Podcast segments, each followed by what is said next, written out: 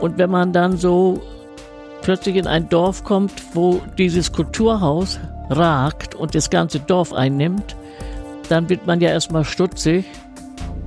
Was hat dieses Haus für Möglichkeiten? Und ach ja, jeder sind ja jetzt auch noch Inhalte drin. Also es ist schon nach wie vor irgendwie so ein, so ein, so ein UFO, was hier gelandet ist. Also dieses Kulturhaus war für uns das Haus.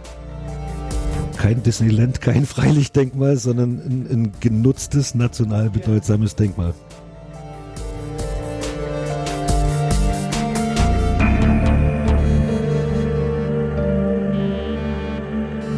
Staatsbürgerkunde. Ein Podcast über das Leben in der DDR. Von Martin Fischer. Folge 101 Musterlösung.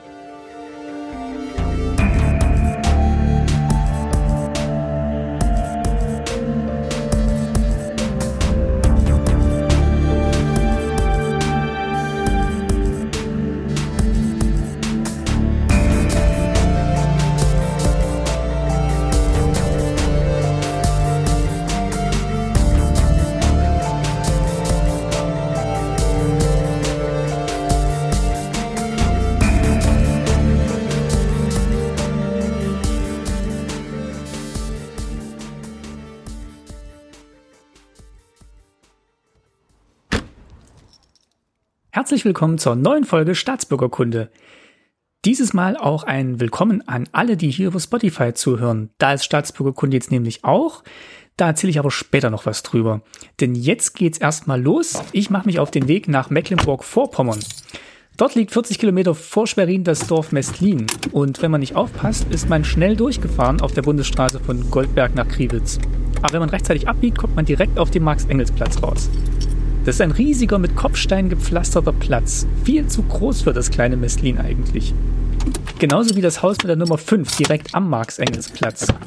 Denn unter der Nummer findet man das Kulturhaus. 700 Quadratmeter Fläche auf zwei Stockwerken, mehrere Veranstaltungsräume, eine Gaststätte, ein großer Saal mit Bühne und Orchesterraum. Das ist die drittgrößte Bühne Mecklenburg-Vorpommerns. Und das ganze Haus ist das Aushängeschild für das einstige sozialistische Musterdorf Mestlin. Dort bin ich verabredet mit Lotte Hansen und Peter Enterlein, die mir mehr über Haus und Ort erzählen können. Wir sitzen hier zu dritt in der Weinstube, habe ich jetzt gerade erfahren, vom Kulturhaus Mestlin und wollen ein bisschen sprechen über das Kulturhaus, vielleicht auch über Mestlin, ähm, das manchmal genannt wird das Musterdorf ähm, oder ein, das einzige Musterdorf äh, der DDR, wobei Kulturhäuser es ja mehrere gab und immer noch gibt, aber den Begriff Musterdorf, den hört man nicht so oft. Sie beide sind, soweit ich weiß, nicht aus, nicht gebürtig aus Mestlin, sondern sind beide hierher gezogen zu unterschiedlichen Zeitpunkten. Vielleicht fangen wir mit Ihnen an, Frau Hansen. Ich habe mir aufgeschrieben, dass Sie seit 1958 in Mestlin sind und ich habe nachgeguckt, das Kulturhaus wurde fertig 1957. Das heißt, Sie haben das Dorf kennengelernt, da stand das Kulturhaus schon. Ja, genau.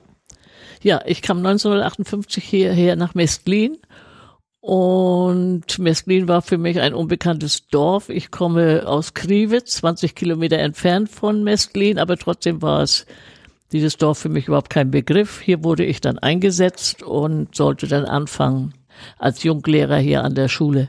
Und die Schule stand noch gar nicht, das Kulturhaus stand.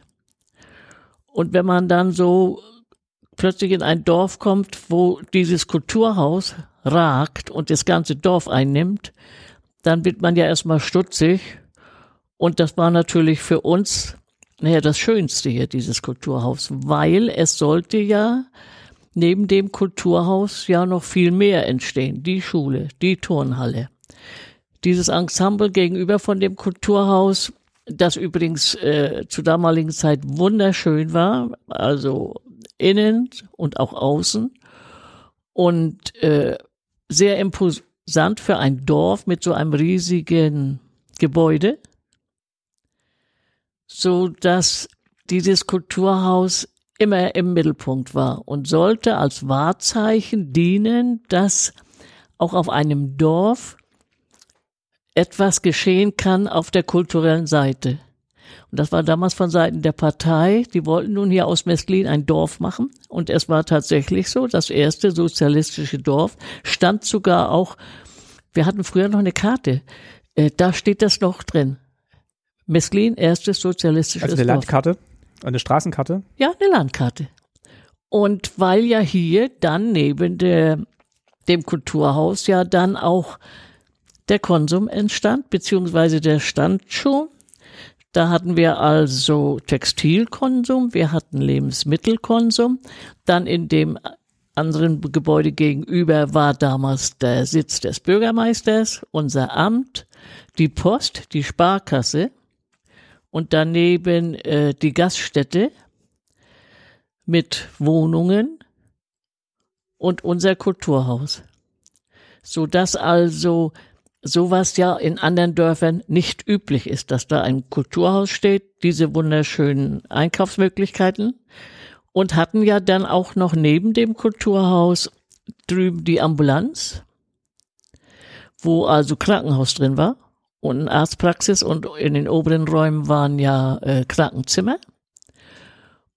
Und das so, also was man so braucht fürs Leben und gerade für junge Leute, war alles ein Ensemble, das zusammengehörte. Und das war schon faszinierend.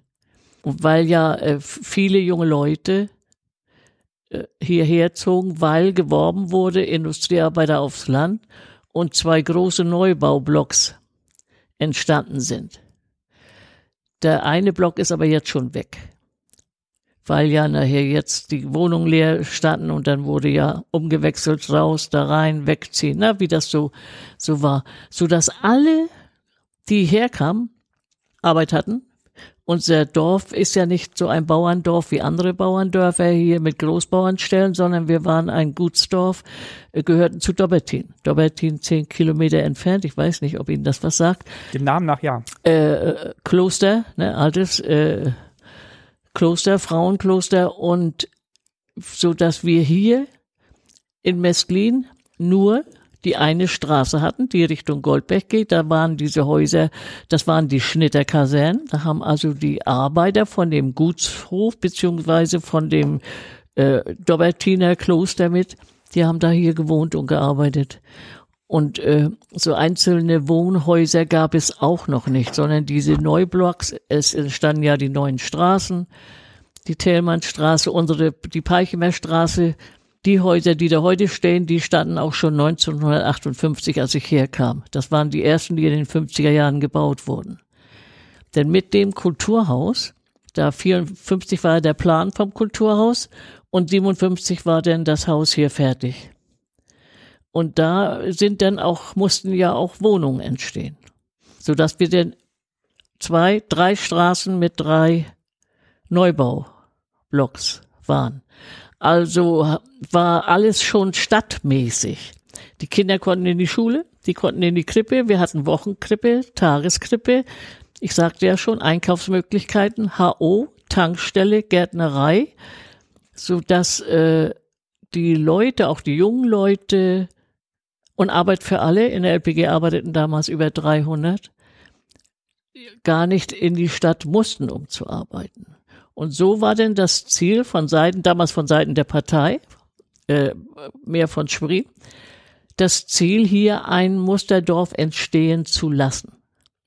Haben Sie davon gewusst, bevor Sie hergekommen sind und Ach, von den was? Und und was hier alles schon gibt Gar und nichts. was es geben soll? Das war für mich überhaupt nicht, es war ganz fremd. Ich kam hierher von Krive, 20 Kilometer entfernt hier von Mestlin, mit dem Fahrrad. Bus fuhr nur einmal am Tag und der war so voll, dass der hat unterwegs viele stehen lassen. Weil ich bin ja hinterher auch mal mit dem Bus gefahren, beziehungsweise mit dem Fahrrad. Es war, es war grausam. Ich komme hier an, Lehm, Mutter. Oh. Als erstes kaufte ich mir wirklich Gummistiefel, ist nicht übertrieben. Keine Schule. Unsere Schulleiterin war in der Hühnerfarm, um äh, es sollte produktive Arbeit eingeführt werden und dann wollte sie mal gucken, wie das ist. Und wir haben alle äh, verteilt hier gewohnt, die Junglehrer, die kamen. Und weil wir ja, die Schule war aufgeteilt, es gab ja nun drei alte Schulen. Und dann erst wurde ja danach hier die Schule gebaut. war uns überhaupt kein Begriff, Mestlin. Gar nicht. Und jeder sagte, naja, gut, wir hatten ja die zwei Pflichtjahre, die bleiben wir noch. Und dann sind wir hier verschwunden. Ja, Sie sehen, ich bin immer noch hier und etliche sind immer noch hier. Viele sind natürlich auch gegangen, ist klar, weggeheiratet oder an eine andere Schule. Es war, das kann man gar nicht so wiedergeben, es war einfach alles da. Und das Leben für uns, für unsere Kinder, für uns Menschen hier im Dorf, Umgebung, spielte sich dann in diesem Haus ab. Das war das wichtigste Gebäude, auch in der Umgebung. Es waren hier Theaterveranstaltungen, sehr viel kulturelle Veranstaltungen, Ensemble kamen, Theater Schwerin kam, Peichim kam, Karat war hier, äh, Lippert, der hat hier fleißig immer geprobt. Es waren ja, es waren äh, monatlich, ja, ich weiß gar nicht wie viel, zwei, drei Großveranstaltungen und dann kamen die auch mit Bussen hier an. Daher dieser große Platz, der hat sich ja angeboten. Wir gucken gerade raus. Also die ganzen Gebäude, die Sie gerade beschrieben haben, die sieht man jetzt auch hier rund um den, heißt immer noch Marx-Engels-Platz. Ja. Da sieht man halt die, die Schule, die, die, die Post, den, den Konsum, alles, was mal angelegt wurde, sieht man jetzt tatsächlich hier so in diesem, in diesem Rund. Ja, genau. Und es ist ja, jetzt steht das ja alles unter Denkmalschutz. Und äh, damals war das, das, das war toll. Wir sind in Konsum gegangen, äh, haben unsere Sachen geholt und wie gesagt, HO gab es ja auch. In der Beziehung sehr gute Versorgung, Bäcker auch. Gärtnerei, habe ich noch was vergessen? Und Tankstelle, also es war alles da. Ohne zu lügen, es war alles da. Und jeder fühlte sich wohl. Und die Veranstaltungen hier im Kulturhaus, die waren sehr niveauvoll und wurden natürlich genutzt, nicht nur für die Messliner Bürger, auch für die aus der Umgebung. Wie viele Leute haben Platz gehabt im großen Saal? 400. Aber manchmal waren es auch mehr, weniger. Also 400. Und dann hatten wir ja daneben noch den wunderschönen, nannte man Gummisaal, weil die Bezüge von den Stühlen, die waren so mit, mit, mit, wie der dort auch gerade, äh, bezogen und der hieß damals Gummisaal. Und da waren auch wunderschöne Veranstaltungen. Und dann hatten wir ja dann oben noch den Versammlungsraum.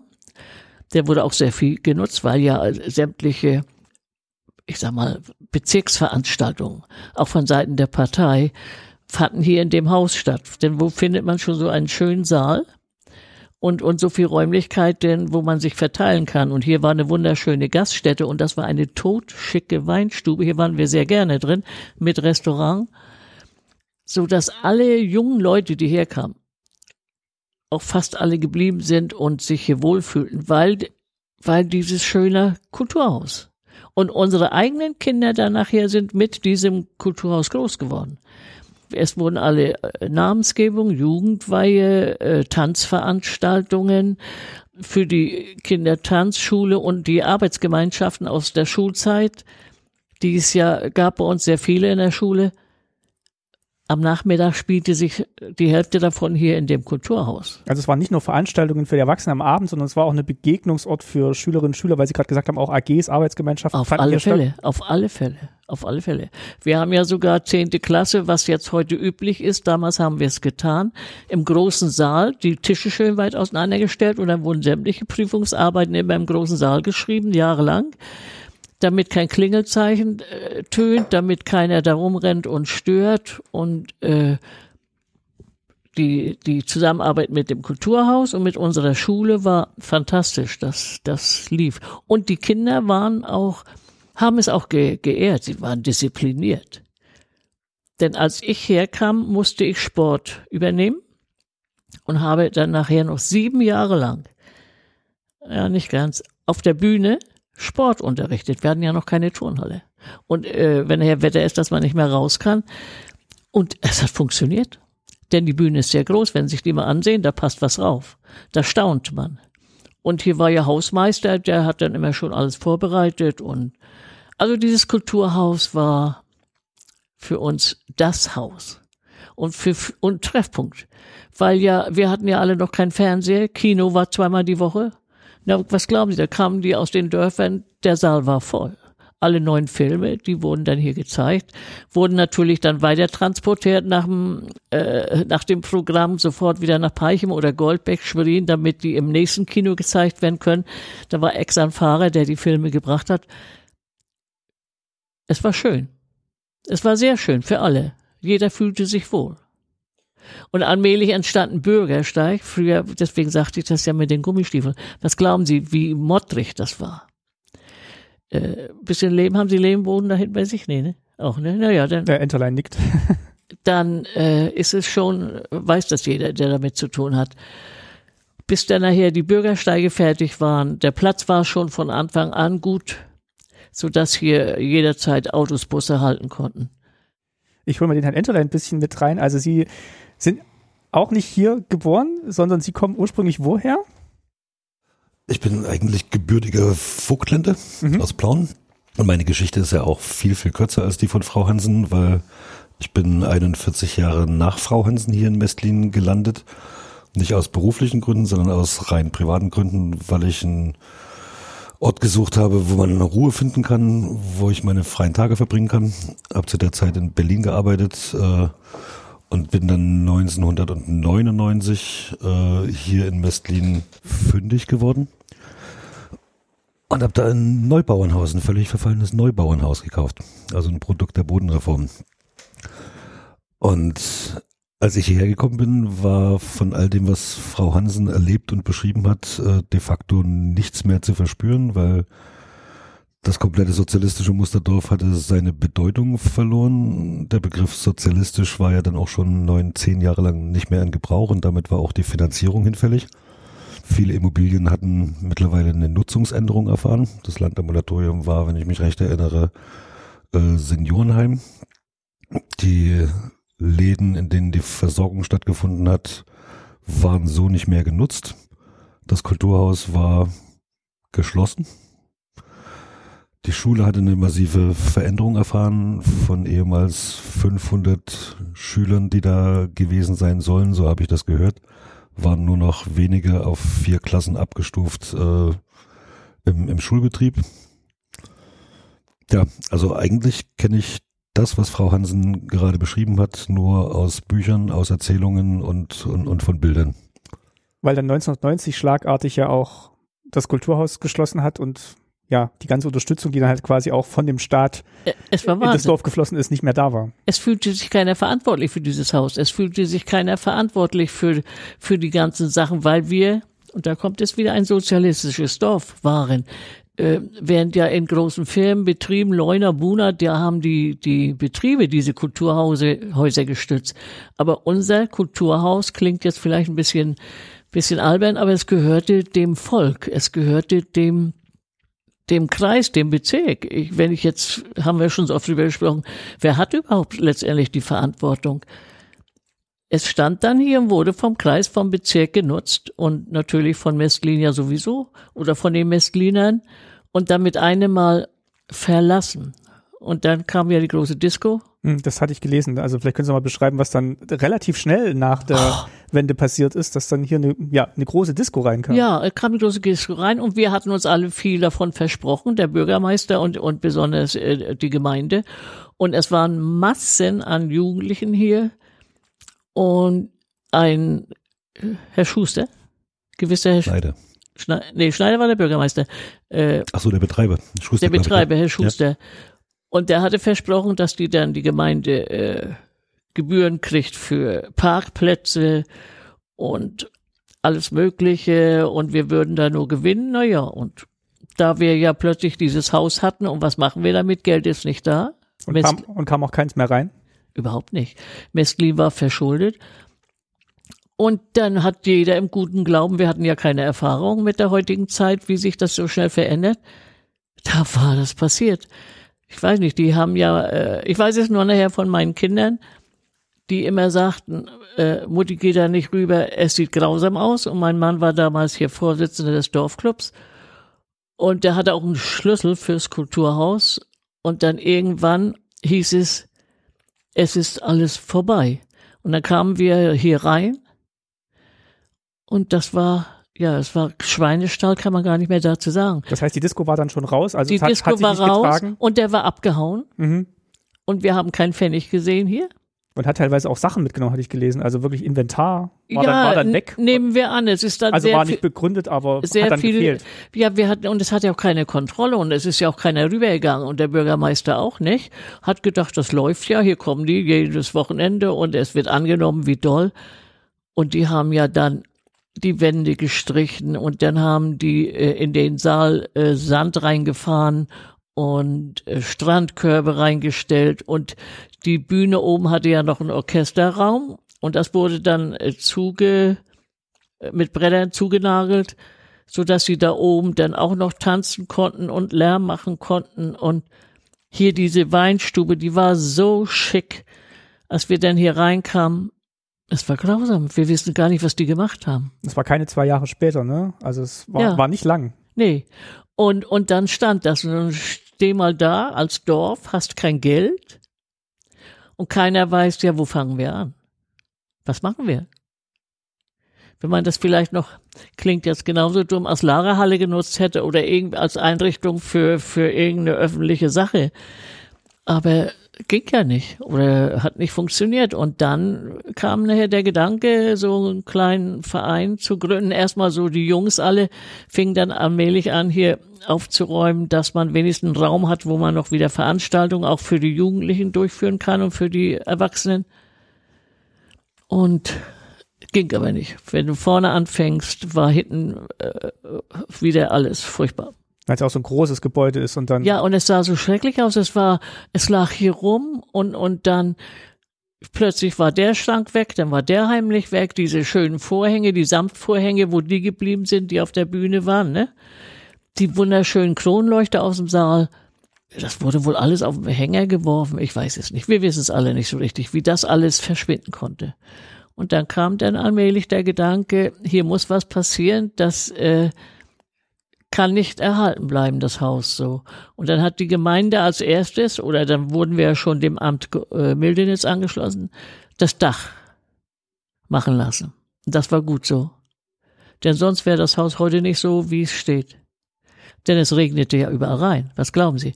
Wir haben die Fenster aufgemacht oben in dem ehemaligen Bibliothek oder vorher Gymnastikraum und haben dann geschaufelt, mein Mann und meine Söhne. Ran und immer raus aus dem Fenster. Also das kann sich keiner vorstellen. Wie verlassen das Haus war, wie schlimm, verwahrlost und keiner fühlte sich zuständig. Jetzt muss ich an Ende mal fragen, wann sind Sie nach Messlin gekommen? Welches Jahr war das? 1999. Das heißt, da haben Sie die Disco-Zeit auch nicht mitbekommen und Nee. haben dann quasi so den ersten Versuch mitbekommen, hier ja das Dach wieder in Ordnung zu bringen oder überhaupt das Haus ja, in, in dem Zustand zu erhalten, wie er da damals noch war. Ich habe das zunächst erstmal überhaupt nicht wahrgenommen. Ah, okay. Also als, als ich hier gelandet bin, hatte das ja erstmal ganz private Gründe. Mhm. Mm, Ich wohne in einem Ortsteil von Mestlin, der auch ein bisschen außerhalb ist. Und habe natürlich beim Bewegen durch Dorf, durch Zentraldorf, gesehen, da steht ein großes Haus. Und Sie sind aber immer noch nach Berlin gependelt zu der Könnte Zeit. ein Kulturhaus sein. Ich bin zu der Zeit, äh, was ich heute auch noch mache, äh, regelmäßig beruflich nach, nach Berlin unterwegs gewesen. Äh, War wie gesagt für mich ein, ein Freizeitort hier. Ne? Und ich würde gerne das, was Frau Hansen beschrieben hat, noch ergänzen. Es gab ja ein, ein massives strukturelles Problem 1989, weil dieses sozialistische Musterdorf war ja de facto eigentlich ein Experiment von Partei und Staat. Und es ist ein hundertprozentiger Vollständigkeit von Partei und Staat finanziert worden, was den Bau betrifft. Und ist auch, solange beide noch vorhanden waren, äh, von Partei und Staat unterhalten worden. Also das waren nie kommunale äh, Immobilien oder kommunale äh, Häuser, die aufgrund eines kommunalen Bedarfs irgendwann mal errichtet worden sind, sondern das war sozusagen ein, ein Versuch, der übergeholfen worden ist von außen und in Mhm. Dessen Genuss die Messliner aber gekommen sind. Aber eigentlich völlig untypisch fürs, fürs, für, den- für den ländlichen Raum, völlig untypisch für die Dörfer, was natürlich für die Messliner hervorragend war. Aber es hat ja einen Grund, dass nicht überall auf jedem Dorf so ein, so ein Kulturhaus steht, weil es kann ja de facto niemand bezahlen. Ne? Deswegen gab's äh, bis zu diesem Experiment sowas ja auch nicht. Und 89 äh, ist das relativ schnell zusammengebrochen, beziehungsweise wurden ja dann auch schlagartig über Einigungsvertrag und andere Formalitäten die Besitzverhältnisse äh, neu definiert. Also die Wohnungen in den Häusern, in den Wohnhäusern hier, wurden relativ schnell an eine Wohnungsgemeinschaft, Wohnungsgesellschaft übergeben, ähm, in der die Gemeinde Gesellschafter ist. Ähm, Landambulatorium und Schule und Kulturhaus äh, hatten zunächst, glaube ich, erstmal das Land Mecklenburg-Vorpommern als Rechtsnachfolger des ehemaligen Bezirkes Schwerin als Eigentümer. Und ich glaube 1996 war das, wo diese drei großen Immobilien vom Land Mecklenburg-Vorpommern über die Oberfinanzdirektion überhaupt erstmal an die Gemeinde übereignet worden sind. Bis dahin war die Gemeinde nur äh, verwalterisch tätig, aber nie Eigentümer. Mhm. Und es ergibt natürlich auch ein finanzielles Loch, ne, weil die Gemeinde als Verwalter dieser Immobilien ohne Geldgeber für die Immobilien, äh, was soll sie machen? Das ist ja nicht möglich, da irgendwas Ohne Besitzer, war ja kein Besitzer da. Naja, Eigentümer de facto könnte eventuell das Land Mecklenburg-Vorpommern gewesen sein. Aber die hatten dann auch andere Probleme? Die hatten mit Sicherheit andere Probleme. Die Immobilien standen ja auch schon alle äh, unter Denkmalschutz, schon zu DDR-Zeiten. Und es gibt noch eine Besonderheit, was das Kulturhaus betrifft. Das ist ja eine der, der wenigen Dinge, die im Einigungsvertrag leider keine Regelung gefunden haben. Also das ist deutschlandweit, dass Kulturhäuser im Einigungsvertrag. Also keins davon. Keines der damals existierenden Kulturhäuser hat im Einigungsvertrag irgendwie eine, eine Regelung äh, erfahren, was soll denn damit werden. Also Eigentum von, von Massenorganisationen wurde geregelt, an wen das übergeht. Oder Rathäuser oder ja, was auch immer öffentliche Einrichtungen ja. waren. Also genau. äh, so ich das weiß, ist das Kulturhaus äh, auch nie irgendwie im Eigentum der Treuhand gewesen oder sonst irgendwas, ne? Sondern es war immer irgendwie so ein, so ein juristisches Vakuum und das hat, glaube ich, viele, viele Dinge ermöglicht, beziehungsweise äh, viele Sachen äh, zur Folge gehabt, wo auch die Gemeinde handlungsunfähig war. Weil was machen wir jetzt? Denkmalschutz, großes Haus, wenige Einwohner, kein Geld niemand, der das Haus betreiben kann, aber gleichzeitig viele Leute, die es genutzt haben. Das ist ja ein, ein Sammelsurium von ganz verschiedenen verwirrten Situationen. Und jetzt haben Sie das gesehen, also als jemand, der hier ein schönes Haus gekauft hat, renoviert hat und haben festgestellt, okay, hier gibt es dieses Kulturhaus, aber hatten erstmal noch nicht so viel damit zu tun, sondern haben es erstmal so wahrgenommen und geguckt, dass, was es hier überhaupt gibt? Naja, ist nicht ganz so. Also ich hatte ein Haus gekauft, was meine Bank finanzieren konnte bei meinem Einkommen und das mhm. mussten wir zunächst erstmal mit jeder Menge Mäusen und Ratten teilen. Und es hat einige Zeit gebraucht, bis wir da alleine drin gewohnt haben, ohne die Tiere. Und auf das Kulturhaus sind wir dann im Jahr 2008 gestoßen. Ein Kreis von, von, von Freunden, die sich vorher um andere Sachen, äh, Windenergie und Vogelschutzgebiet hier in der Region gekümmert haben, äh, kamen wir dann drauf, das Kulturhaus steht leer, ist eigentlich schade, muss man mal was damit machen. Und das war dann quasi der Moment, wo wir kurze Zeit später unseren Verein gegründet haben. Weil diese erste Initiative, die sich auch um das Dach gekümmert hat, die bestand zu dem Zeitpunkt schon nicht mehr. Nee, das war ja fertig, das Dach. Es gab vor uns schon mal tatsächlich einen Verein der, der vier oder fünf Jahre funktioniert hat und sich hier auch für das Haus engagiert hat. Äh, das hat aber dann in irgendeiner Art und Weise im Zusammenspiel mit der Gemeinde nicht mehr funktioniert. Die haben sich, die haben sich aufgelöst.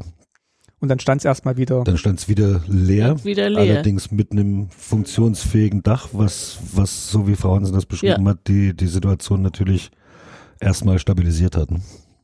Und alles wurde ja äh, geschlossen. Der Konsum drüben wurde geschlossen. Äh, die Gemeinde, die Post war nicht mehr drin. Die Gaststätte, schöne kleine Gaststätte Kick-In, wurde zugemacht. Die LPG, die früher mal äh, über 300 Mitglieder hatte oder ja mehr, aber Arbeitskräfte, die stand plötzlich da ohne Herr und Freund. Und da übernahm dann eine, eine junge Frau die LPG und verkleinerte sie, so dass heute, dadurch ist noch ein Teil davon erhalten und sie heute 17 nur noch 17 Mitarbeiter haben. Dann können Sie sich ja vorstellen, die jungen Leute hatten keine Arbeit mehr in Mestlin. Die Verkäuferin, die Ambulanz, dann war nachher Pflegeheim drin, ein tolles Pflegeheim, die ganzen Schwestern, die wurden ja dann äh, arbeitslos, beziehungsweise wurden dann von dem Besitzer des Pflegeheimes, ein gewisser Herr Lindner, der baute dann neu in Parchim, wurden dann da alle mitgeworben, um da mitzuarbeiten, haben dann ihre Arbeit wiederbekommen. Und so ging das. Das Einzige, was noch stand, die Schule. wo Arbeit war, aber durch die neue Ämterbildung, die ja entstand. Und keiner wollte Mesklin, weil Mesklin war ja nicht so ein Dorf wie andere Dörfer. Durch diese Gutsfunktion oder diese, ja. Durch, durch diese ganze Sachen, denn ein Dorf sieht ja anders aus als unser Dorf. Ne? Die haben ja alle ihre einzelnen Bauernhäuser, haben dann hinten noch ihre Stallungen und, mhm. und leben ja ganz anders, während wir waren ja eine kleine Stadt für uns. Und die auch angenommen wurde damals. Und verwöhnt wurden die Messliner natürlich auch. Ne? Weil ja, äh, ich hatte ja, ich wiederhole mich, ja alle Möglichkeiten, die es hier gab. Und somit war dann jetzt die Sache, wie geht's weiter? Und keiner fühlte sich. Und dann durch den Verein, der sich dann bildete, fing dann an, ernstlich sich Gedanken zu machen, Hilfe zu holen und hier erstmal wieder ein bisschen, früher sagte man ja in den Häusern und Wohnungen bewohnbar zu machen. Und haben Kraft investiert ohne Ende. Ne? Wie haben Sie denn angefangen? Also standen Sie vor diesem großen Haus, Herr Enterlein, und äh, haben vielleicht auch gesehen, wie es in den Räumen aussieht. Gut, das Dach war jetzt dicht, aber der, die restlichen Räume waren ja auch erstmal ja, ein bisschen runtergewirtschaftet durch die Disco einerseits, dann durch die jahrelange, ja, das jahrelange nicht kümmern. Was haben Sie denn, was haben Sie denn hier drin gesehen, wo Sie gedacht haben, da, da setzen wir an? Eigentlich erstmal nur ein großes Haus und ein Ort, äh, mit dem man ganz viel machen kann. Also auch ein Veranstaltungsort, ein denkmalgeschützten Veranstaltungsort. In unserem Verein waren und sind eine ganze Menge Menschen, die in irgendeiner Art und Weise äh, auch, auch künstlerisch begabt sind, beziehungsweise im Veranstaltungsbereich unterwegs. Ähm, und wir haben hier die große Bühne gesehen und wir haben den großen Saal gesehen und wir haben die Möglichkeiten gesehen und waren der Meinung, auch wenn das völlig anachronistisch ist, weil es hier eigentlich nicht hergehört, aber jetzt ist es ja mal da. Insofern wäre es ja gut, wenn man mit dem, was da ist, äh, auch was anfangen kann. Und dazu muss man das, was da ist und leider völlig verwahrlost wieder in den Zustand bringen, damit man was damit anfangen kann. Das war uns am Anfang aber alles überhaupt noch nicht so klar. Also wir wussten weder, wie man sowas finanzieren kann. Wir wussten nur, dass die Gemeinde überschuldet ist und deswegen keinen Eigenanteil leisten kann. Äh, wir wussten nicht, wie die Biografien der Einwohner und die Geschichte des Dorfes mit dem Kulturhaus, mit diesem sozialistischen Musterdorf verbunden, wie intensiv das verbunden war miteinander und miteinander verwoben. Äh, das haben wir alles im Laufe der Jahre alles mühselig uns zusammengesucht und begriffen und verstanden. Damit auch die Funktion dieses Kulturhaus in, in, in der Vergangenheit äh, verinnerlicht. Ja, dann war das ein großes Suchen danach, wer kann denn Geld geben, um dieses Denkmal wieder in den Zustand zu bringen, dass man es breiträumig äh, für verschiedenste Dinge nutzen kann. Und gleichzeitig ist uns natürlich klar geworden, dass sich das Freizeitverhalten äh, nach der Wende sowohl der, der, der Einwohner von Mestlin als logischerweise aller anderen Menschen äh, im, im, im Land völlig verändert hat. Also da war ja plötzlich eine Vielfalt vorhanden an Dingen, die man am Wochenende tun kann. Äh, Kino war plötzlich in jeder Kleinstadt möglich äh, verreisen, wegfahren, Veranstaltungen, alles Mögliche. Also das Kulturhaus hätte ja selbst, wenn es den Diskothekenbetrieb unbeschadet überlebt hätte, erstmal einen ganz massiven Verlust an Nutzern und Besuchern erfahren. Gleichzeitig sind ja in Mestlin auch die Einwohnerzahlen deutlich zurückgegangen. Und damit war das Problem eigentlich noch viel größer. Und wir haben dann einen Lösungsansatz gesucht, indem wir gesagt haben, gut, dann ist es eben nicht mehr nur das Kulturhaus für Mestlin und äh, die Region. Frau Hansen hat das vorhin erwähnt. Also wir haben immer wieder Besucher, die hierher kommen und sagen, ach, war das damals schön. Wir sind von unserem Betrieb, unser äh, VEB in Schwerin, XYZ, einmal im Jahr zur Betriebsfeier nach, nach Mestlin gefahren. Haben wir ganz viele Leute, die das sozusagen mit, mit ihren Arbeit, damaligen Arbeitgebern hier so erlebt haben. Also das hatte schon zu DDR-Zeiten auch eine Ausstrahlung im Umfeld von 40, 50 Kilometern. Aber trotz alledem waren wir der Meinung, dass das auch noch nicht ausreichend ist, äh, das zu reaktivieren, um eine sinnvolle Nutzung des Hauses darzustellen. Das heißt also, wir haben versucht dann noch eine dritte Ebene zu finden, die heißt, was spricht dagegen, dass Menschen aus Hamburg, aus Berlin, aus Rostock, aus Wismar, aus weiß der Teufel woher, inklusive der auch äh, sich vermehrenden Touristen im Transit an die Ostsee. Damals hat ja dann die, die Ostsee auch wieder touristisch an Attraktivität gewonnen, nachdem erstmal Italien, Frankreich und Spanien einige Jahre wichtiger war. Die kommen ja alle hier vorbei. Und wenn es an der Ostsee regnet, regnet es ja auch und es sind 80 Kilometer. Was macht man mit zwei Kindern? Denkt man drüber nach, wie gestalten wir heute den Tag?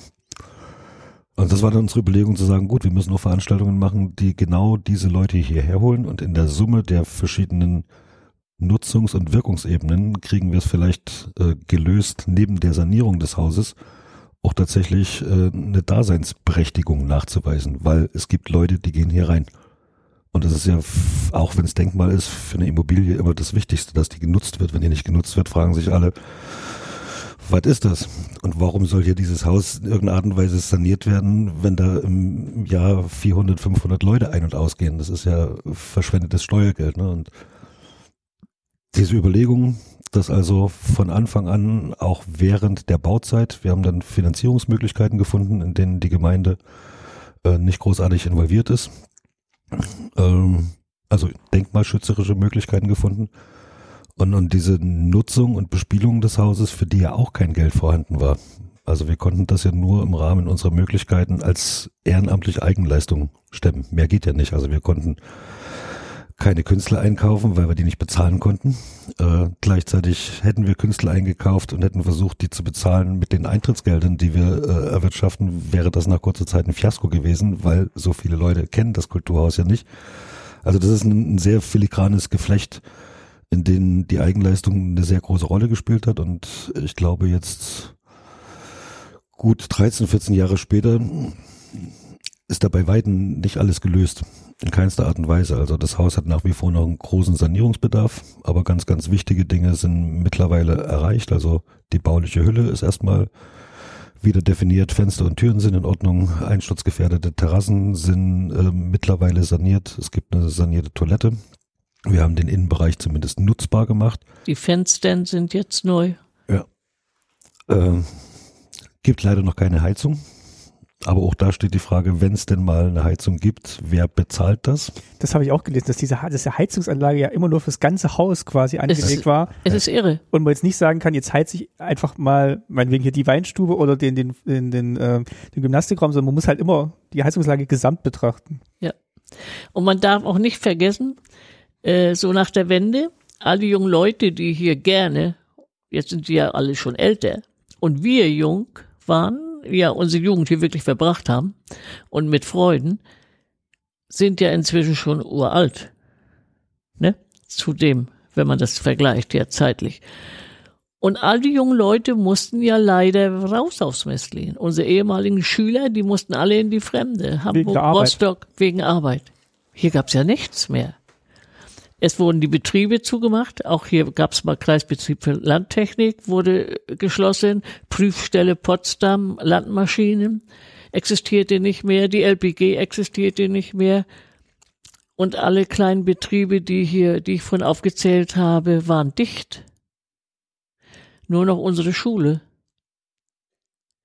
Was, und das ist für, für so viele heute noch immer wieder, oh nee, nee, nee, wenn ich noch dran denke, das war wie ein, ein Schock und eine Schockstarre.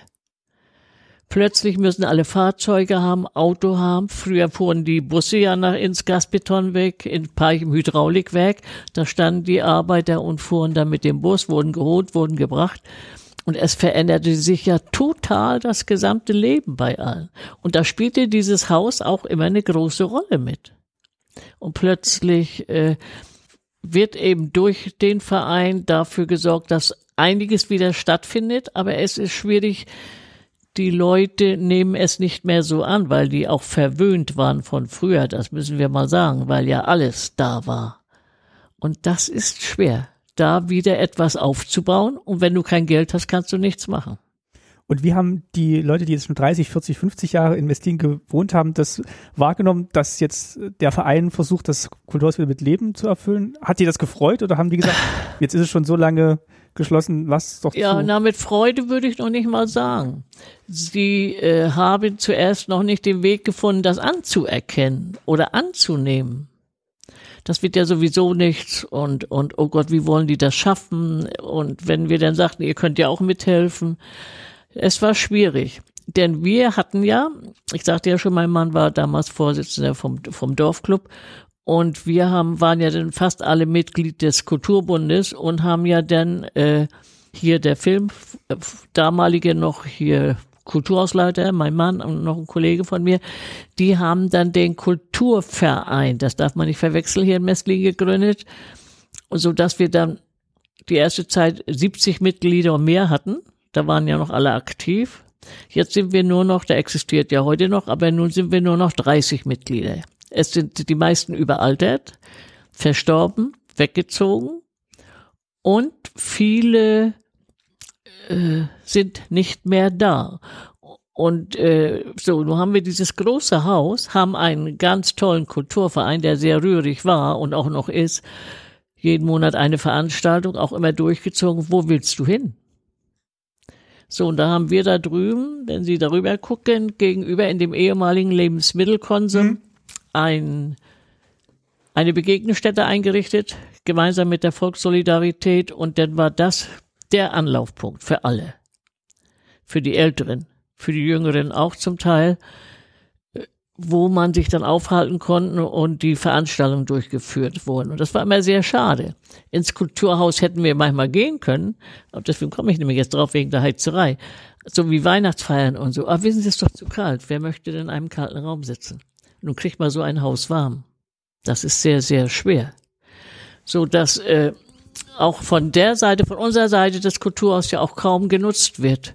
Wir gehen immer noch Treffpunkt drüben in die Begegnungsstätte. Und leider, und das bedauere ich immer noch, äh, kriegen wir die mittlere Generation, die hier jetzt in Messlin wohnt, das sind ja die Wohnungen alle belegt, mhm. aber wir kriegen die nicht bewegt, ins Haus hierher zu kommen oder sich bei uns äh, einzuklinken im Verein. Schwierig. Weil Warum? Der, weil der Bezug fehlt oder weil die. Total. Hm. Die Bindung fehlt, der Bezug und die versuchen auch gar nicht. Und wir sind alle überaltert und brauchen brauchen Hilfe oder Nachwuchs, dass das alles noch wieder erhalten bleibt. Ansonsten ist auch dieser äh, Verein kaputt. Das wäre natürlich sehr, sehr schade. Und das, was hier der äh, Verein Denkmal Kultur leistet, ist eine ganz andere Sache als unsere unser ist ja nun noch ein äh, schöner, sag ich sagen, ein Verein, der jeden Monat was, was Gutes, Tolles äh, bietet. Kulturverein, äh, Denkmal Kultur muss aber erstmal hier versuchen, alles zu erhalten. Und das ist schwer. Und das sind so diese. Zwei, kämpft an zwei Fronten quasi. Total. Ja. Und schade, sehr schade, es gelingt uns nicht, äh, die, das Mittel, ich sage mal Mittelalter zu erreichen. Das ist mit unserer Sportgruppe so.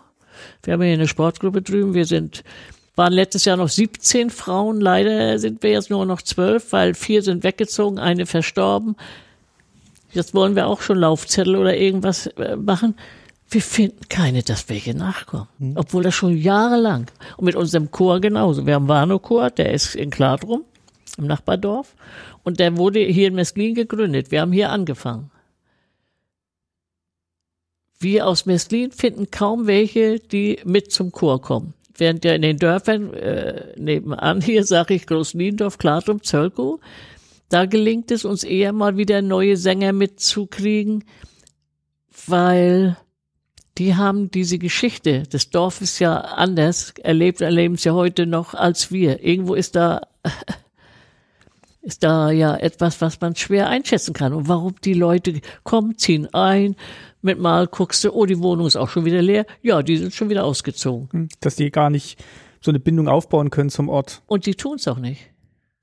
Es sind jetzt viele junge Leute, die bauen sogar welche. Das wollte ich gerade sagen. Also, äh, und vielleicht auch Frage an Sie, Herr Internet. Also, man, denkt ja immer, wenn jetzt Leute neu aufs, aufs Dorf oder aufs Land ziehen, dass die sich dann freuen würden, wenn es tatsächlich ein Angebot gibt, wo sie vielleicht auch was machen können, was genau. vielleicht auch aus der Stadt so ein bisschen kennen, also Kultur, ja. äh, dass sie sich freuen, dass es das eben jetzt auf dem, auf dem Land auch gibt oder wieder gibt. Das glaubt man, ist aber nicht. Das sehen, sehen die ja. mit der Hilfe, mit allem. Und wir merken das. Ist das bei Ihnen im Verein dann auch so? Also dass die sich wünschen, dass da noch mehr Leute aus dem Ort oder von auch weiter weg vielleicht sagen würden, da machen wir mit? Ja, natürlich. Also aus einer, aus einer ganz anderen Sicht. Ne? Also wir sind in unserem Verein äh, circa 20 aktive Mitglieder. Alle ehrenamtlich. Ja. Ja. Überall. Äh, die ja ähnlich wie Frau Hansen auch jedes Jahr ein Jahr älter werden.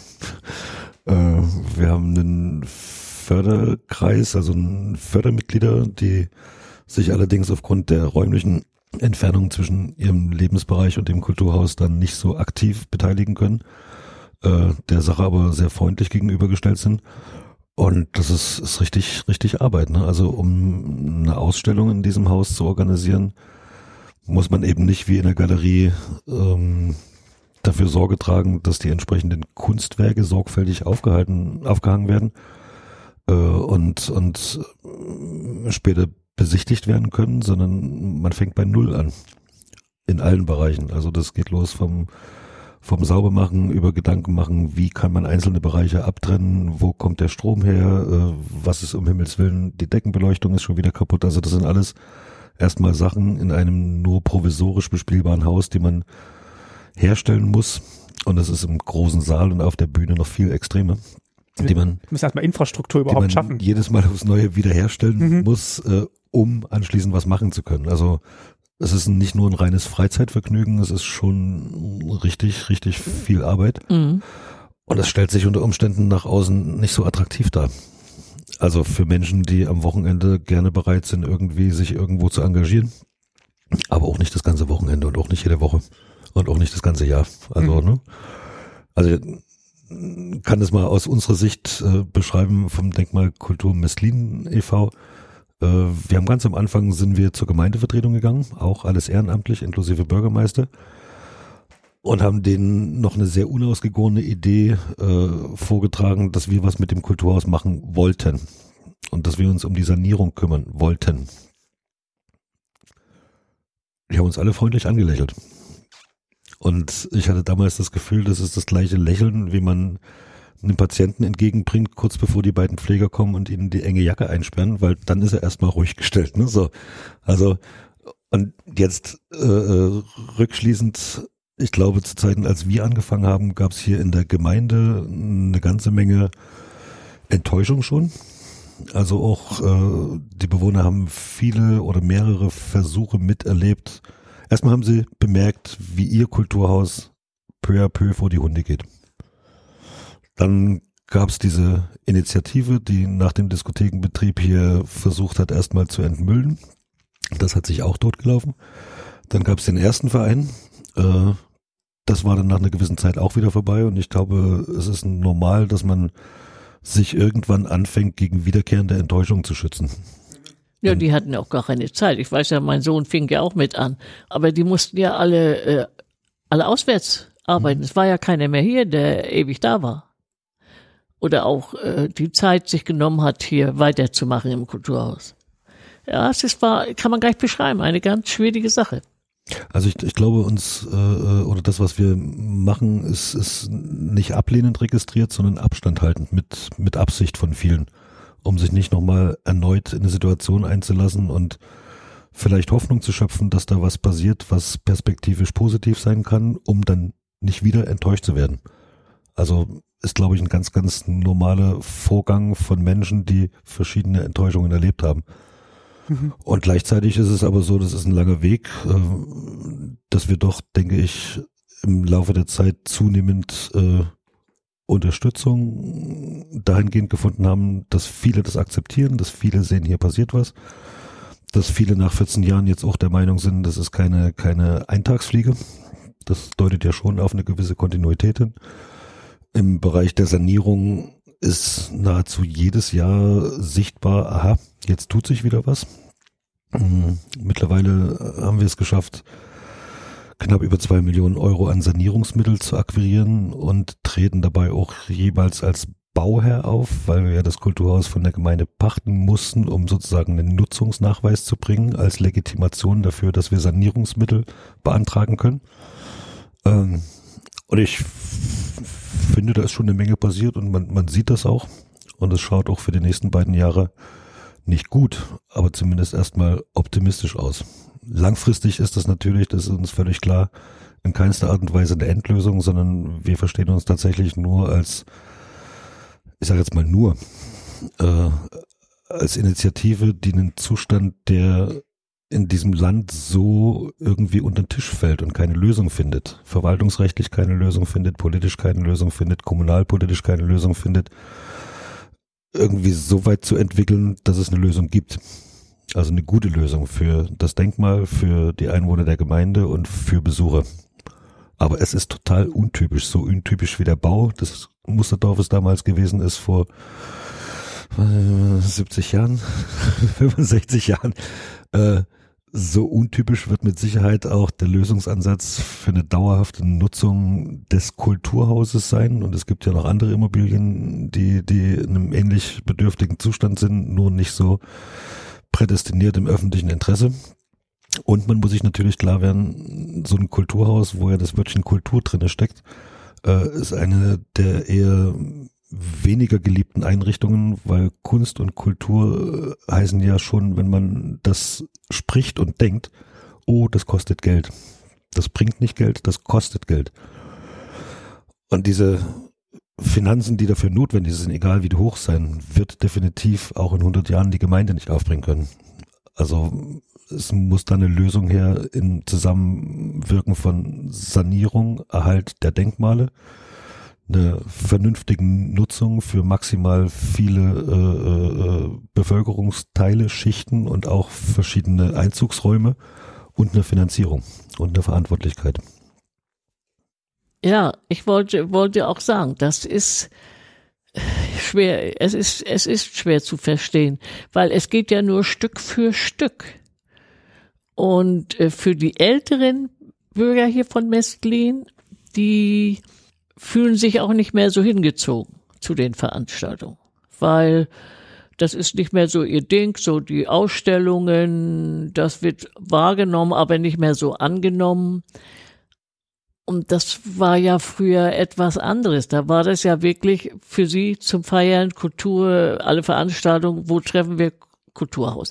Dann war hier oben ja noch der Fernsehraum. Wir hatten ja alle noch keine Fernseher. Treffpunkt. Es war immer Treffpunkt Kulturhaus. Ja, heute ist es ja nicht mehr Treffpunkt Kulturhaus. Weil wer, wer, wer kann sich hier treffen? Ja, dann könnten Sie höchstens mithelfen und dem Verein hier ein bisschen Unterstützung geben. Denn wir haben ja gegenüber, vielleicht können Sie, können wir Ihnen das hier näher mal zeigen, die ehemalige Ambulanz, dann nachher Pflegeheim. Mhm. So, da hat sich auch jemand bereit erklärt und hat das gekauft, was weiß ich, für ein, ein Euro und wollte daraus äh, betreutes Wohnen einrichten. Hat das vorgestellt, seine ganzen Ideen, die er hatte und hatte schon einige gewonnen, die dann auch mal einziehen werden. Tja, und das steht heute noch da, zugewachsen. Und der hat es abgeschmettert, macht es nicht mehr, nur hat er ja wohl Geld gekriegt, nur es gehört es wieder der Gemeinde oder wem gehört das jetzt? Dem Amt, ne? Es ist erstmal wegen Nichteinhaltung des Kaufvertrages und entsprechende Sanierung an die Gemeinde rückübertragen worden. Ja. Und steht auch wieder leer. leer und zugewachsen. Das ist schlimm. So, und das erleben wir ja nun mit. Dann wissen Sie ja, wie die Älteren enttäuscht sind und sagen, nö, dann lasst uns mal in unserer Wohnung und das haben wir nur einmal durch. Es wird immer versprochen und gemacht und die sind nicht mehr in der Lage, mithelfen zu können. Und da ist das schon schwierig. Und dies hier mit dem Kulturhaus kann eben also nur peu à peu, wenn nicht irgendwann mal ein Besitzer kommt und sagt so, das nehme ich und. Wir können vielleicht mal ganz kurz tatsächlich über die Kultur sprechen, die im Kulturhaus ja noch stattfindet. Also heute ist äh, der, ja, 10, ja. der 10. Oktober, da geht ähm, ein Projekt zu Ende, des Kaisers Neue Kleider. Ähm, Kombination aus Filmausstellung, Porträtausstellung war jetzt noch im, im Foyer. Ähm, wie ist das denn angekommen bei den äh, Messlinerinnen, Messlinern, Besucherinnen, Besuchern. Herr Hinterlein, Sie hatten vorhin gesagt, Sie versuchen auch über die Region hinaus Leute zu erreichen. Ich habe bei der Herfahrt auch die Plakate gesehen, die dann schon viele Kilometer vor Mestlin anfangen, darauf hinzuweisen. Wie, ähm, wie ist es denn ergangen mit diesem Projekt oder was kommt denn vielleicht auch in Zukunft jetzt noch, wo Sie dann das jetzt abgeschlossen haben? Na, so viel Mestliner waren gar nicht. Wenn ich dann beim Sport frage, habt ihr den Film gesehen? Nee. Ich sag beim Chor, wart ihr hin, habt euch, weil dreimal am Tag der Film läuft. Nee. Aber wenn ich ihn frage, den guten Mann hier, der so ein bisschen Aufsicht macht im Haus, äh, sind aber doch etliche Besucher, habt ihr ein bisschen notiert, wie viel? Ja. Oder nicht, sind doch etliche gekommen und haben sich den Film angesehen, ne? Kann man sich schlecht, ich habe keine Ja, Ahnung. lächelt er. Ne, ne Ich Meinung. kann, kann was dazu sagen. Also erstmal darf man ja nicht vergessen, wir haben nach wie vor ein eingeschränktes Freizeitverhalten durch Corona. Mhm. Äh, damit fallen natürlich auch Regelungen an für Besuch von, von Ausstellungen oder für Besuch von Theater oder für Besuch von Filmen, äh, den Menschen sich aussetzen müssen, um sozusagen ihr Freizeitverhalten wieder der Normalität anzupassen. Da haben wir seit Beginn des Jahres klar und deutlich gemerkt, dass nicht alle dazu bereit sind. Also es gibt nach wie vor äh, nicht nur bei uns, sondern überall deutlich niedrigere Zuschauerzahlen. Das hat bei uns gar nicht so den Hintergrund, dass es begrenzt ist, weil das Haus extrem groß ist. Äh, das ist einfach, glaube ich, eine Frage, wie, wie pegeln die Menschen mit Corona, am Ende von Corona oder vielleicht nach Corona ihr Freizeitverhalten neu ein.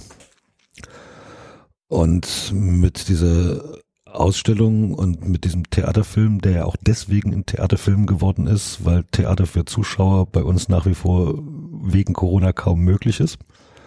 Und gleichzeitig deswegen ein Film geworden ist, weil ja äh, in kleineren Rollen über 40 Laien mitspielen. Beispielsweise Frau Hansen Genau. als, als Kaisermutter. Äh, und die kann man ja nicht dreimal am Tag aktivieren, um eine Vorstellung zu spielen. Und deswegen hatten wir uns gesagt, okay, wir machen da ein Filmdokument draus, aber kein Dokumentarfilm, sondern ein Theaterfilm. Also das ist eine Mischung aus filmischen Elementen und, und äh, Elementen des Theaters. Und die wird sehr gut angenommen. Also wir hatten im Vorfeld bei Weitem nicht äh, geglaubt, dass pro Woche 60, 70, 80 Leute an den fünf Tagen, wo er läuft, hierher kommen, um sich diesen Film und diese Ausstellung anzuschauen. Das ist für unsere Verhältnisse schon eine extreme Resonanz. gut, ja. Ne?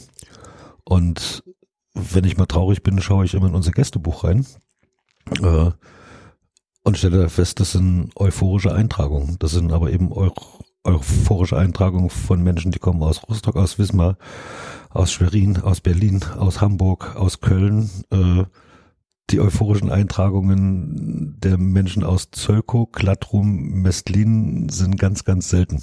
Ja. Ne? Ja, ja, es ist, So, äh, aber trotz alledem, wir, wir registrieren das ja nun allein durch die Tatsache, dass so viele Menschen aus der Region im Film äh, mitgespielt haben, haben wir für unsere Verhältnisse eine außergewöhnliche hohe Resonanz hier in der Region. Und es macht auch vielen Leuten Spaß zu sehen, okay, der Film ist stellenweise mit Hintergrund sozialistisches Musterdorf gedreht, da spielen Menschen mit, die sie kennen, neben den äh, Berufsschauspielern. Und das ist schon, ist schon ein spannender Ansatz, wie man, wie man die Leute aus Mestlin auch in, in das kulturelle Leben des Kulturhauses wieder mit einbinden kann, sprich sie aktivieren und damit natürlich auch Interesse fördern. Hm. es ist ein schöner Film geworden. Ein, ein, für mich persönlich auch ein toller Film. Also als ich das erste Mal gesehen habe, ja, da ist man noch ein bisschen nervös, na, was kommt, weil ich den Film ja vorher die Zusammensetzung überhaupt nicht kannte. Und dann habe ich ja inzwischen war ich da mit meinen Kindern hier und Enkelkindern und die fanden das ja auch gut. Bloß es ist ja so, ich habe ich ja auch zu Frau Reichert schon gesagt, die erwarten ja nun dieses Märchen. Und da ist ja an sich ist das ja ein Märchen für Erwachsene, diese, dieser Film. Mhm. Aber die fanden den auch ganz toll und äh, die alle den Film gesehen haben bis jetzt fanden den toll. Aber ich persönlich finde den auch ganz, ganz wunderbar zusammengestellt und auch, auch die einzelnen Szenen, sowas auf die Beine zu stellen, da ist schon Achtung, gehört was dazu. Das ist ein, ein guter Film entstanden. Und dann in dem großen Saal, die schöne große Leinwand, jeder setzt sich hin, wo er möchte, alles so locker vom Hocker ist schon eine, eine ganz, ganz, ganz gute Sache. Anders als früher, wie man es vom Kulturhaus kennt, Ja. aber ähm, das kriegt man wahrscheinlich auch nicht wieder, ne? Nein, nee, das, das wissen wir ja nur im Laufe der Jahre, dass man natürlich so einen bequemen Sessel oder bequeme Stuhlreihen natürlich nicht wieder findet. Äh, Also ich muss auch sagen, erwartet in dem Betrieb wohl auch gar keiner mehr so, ne? Ich hatte so den Eindruck. Das meinte ich vorhin auch mit, mit, mit einer Änderung des Profils. Ne? Mhm. Also um vielleicht die Frage noch endgültig zu beantworten, es gibt ja die Ausstellung dazu von Manfred Schanberg kuratiert. Den Film hat Susanne Reichert äh, die Regie geführt. Äh, in der Ausstellung sind 13 Fotojournalisten, die allesamt national und international preisgekrönt sind. 13 richtig gute Fotojournalisten. Sowas gab's äh, nach Ansicht der Fotografen in den letzten 30 Jahren in Mecklenburg-Vorpommern noch nie, dass so eine Konzentration an Fotografie in einer Ausstellung zu sehen ist. Und das in einer inhaltlichen Kombination mit einem Theaterstück, die sich beide gegenseitig ergänzen, Ausstellung und Theaterstück. Das ist eigentlich eine Nummer zu groß für Mestlin. Also selbst wenn alle Mestliner äh, Interesse hätten, von ganz klein bis relativ alt, hätten wir dann bis heute 700 Besucher gehabt für diese Kombination. Ähm, und es waren mittlerweile deutlich über 1000, die im Sommer jetzt besucht haben, aber eben nur wenige Mestliner. Aber dafür zieht das eben Leute von ganz weit her. Und ja, das muss man sagen. Also ehrlich, viele, viele, viele Fremde. Und wir leben natürlich mit dem Manko, äh, dass viele von weiter her sowas in einem kleinen Dorf in Mecklenburg erstmal überhaupt nicht erwarten und überhaupt nicht für möglich halten. Sowohl von der Architektur, also alle, die hier zum ersten Mal sind, wundern sich, wo kommt dieses große Haus her? Mhm. Was hat dieses Haus für Möglichkeiten? Und ach ja, jeder sind ja jetzt auch noch Inhalte drin. Also es ist schon nach wie vor irgendwie so ein, so ein, so ein UFO, was hier gelandet ist. Und das braucht, glaube ich, Zeit und, und viel Energie und sicher auch ein bisschen Geld, äh, um das zu einem Ort weiter zu kommunizieren, der nicht nur für die Einheimischen da ist, sondern der auch zum, ich sag mal, Geheimtipp, ist ein schlimmes Wort, aber der einfach äh, zur festen Adresse wird für Leute, die von weiter her kommen, dass die wissen, okay, hier wird was geboten, äh, was uns interessiert. Und es ist eben, ist eine Entwicklung, ne? Und die meisten kennen ja die Entwicklung des Dorfes nicht und der Geschichte des Hauses. Ich weiß, das letzte Mal kam ich auch aus dem Film und da saßen hier zwei junge Leute auf der Treppe. Und dann kamen wir so ins Gespräch. Die wunderten sich, die wohnen in Klein, die sind aber aus Westdeutschland irgendwo hergezogen. Äh, wie, wie kann hier so ein Haus stehen? Und dann haben wir uns festgequatscht und habe ich sie erstmal aufgeklärt, äh, wie ist das entstanden und wie ist die Entwicklung bis jetzt? Wenn man das weiß, dann kann man sich auch ein ganz anderes Bild machen und äh, über über dieses Haus und äh, verstehen, dass es noch nicht weitergeht. Wenn kein Geld kommt, kann nichts passieren. Früher wohnte hier ein Verwalter im Haus, hatte eine Wohnung. Hier waren Reinigungskräfte, technische Kräfte, Filmvorführer, die waren ja alle hier, wie soll ich sagen, berufsmäßig äh, mit dem Haus verbunden. Angestellt quasi, fest angestellt. Angestellt und es hat geblitzt und es wurde gebonert und es war immer fantastisch. Und ich weiß, ich war mit meiner Klasse mal in Berlin und da waren wir im Palast der Republik und der hat da so erzählt und begeistert und so. Und meine latschten da immer mit, die lieben guten Schüler.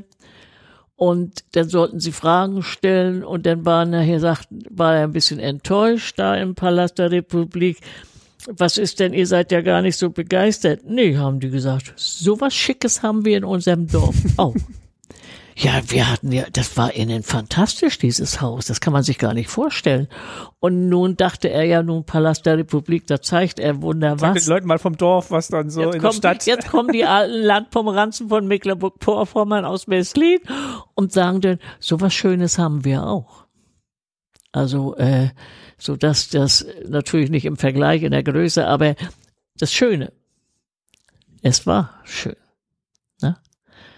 Und es ist schwierig, wie das sich nun mal weiterentwickeln kann. Da brauchen wir ganz einfach Geld und Hilfe oder wirklich auch vielleicht paar, ein, zwei Personen, die hier berufstätig sind und auch sich schaffen. Aber alles ehrenamtlich ist nicht mehr machbar.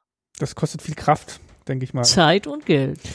Beziehungsweise, wie, wie geht's denn jetzt weiter, wenn wenn es jetzt in, also jetzt geht's in den Herbst, äh, Winter. Ja. Ähm, das Projekt endet heute erstmal mit dem Film oder ist dann auch die Ausstellung erstmal zu ja, Ende? Auch, ne? Na, offiziell endet das jetzt. Wir planen noch eine, eine Veranstaltung in, in 14 Tagen, wo wir Mecklenburg-weit unsere Kooperationspartner und alle Künstler hierher einladen wollen, um sozusagen den, das Ende des Sommers oder den Anfang des Winters zu feiern und unsere Beziehungen miteinander zu verfestigen.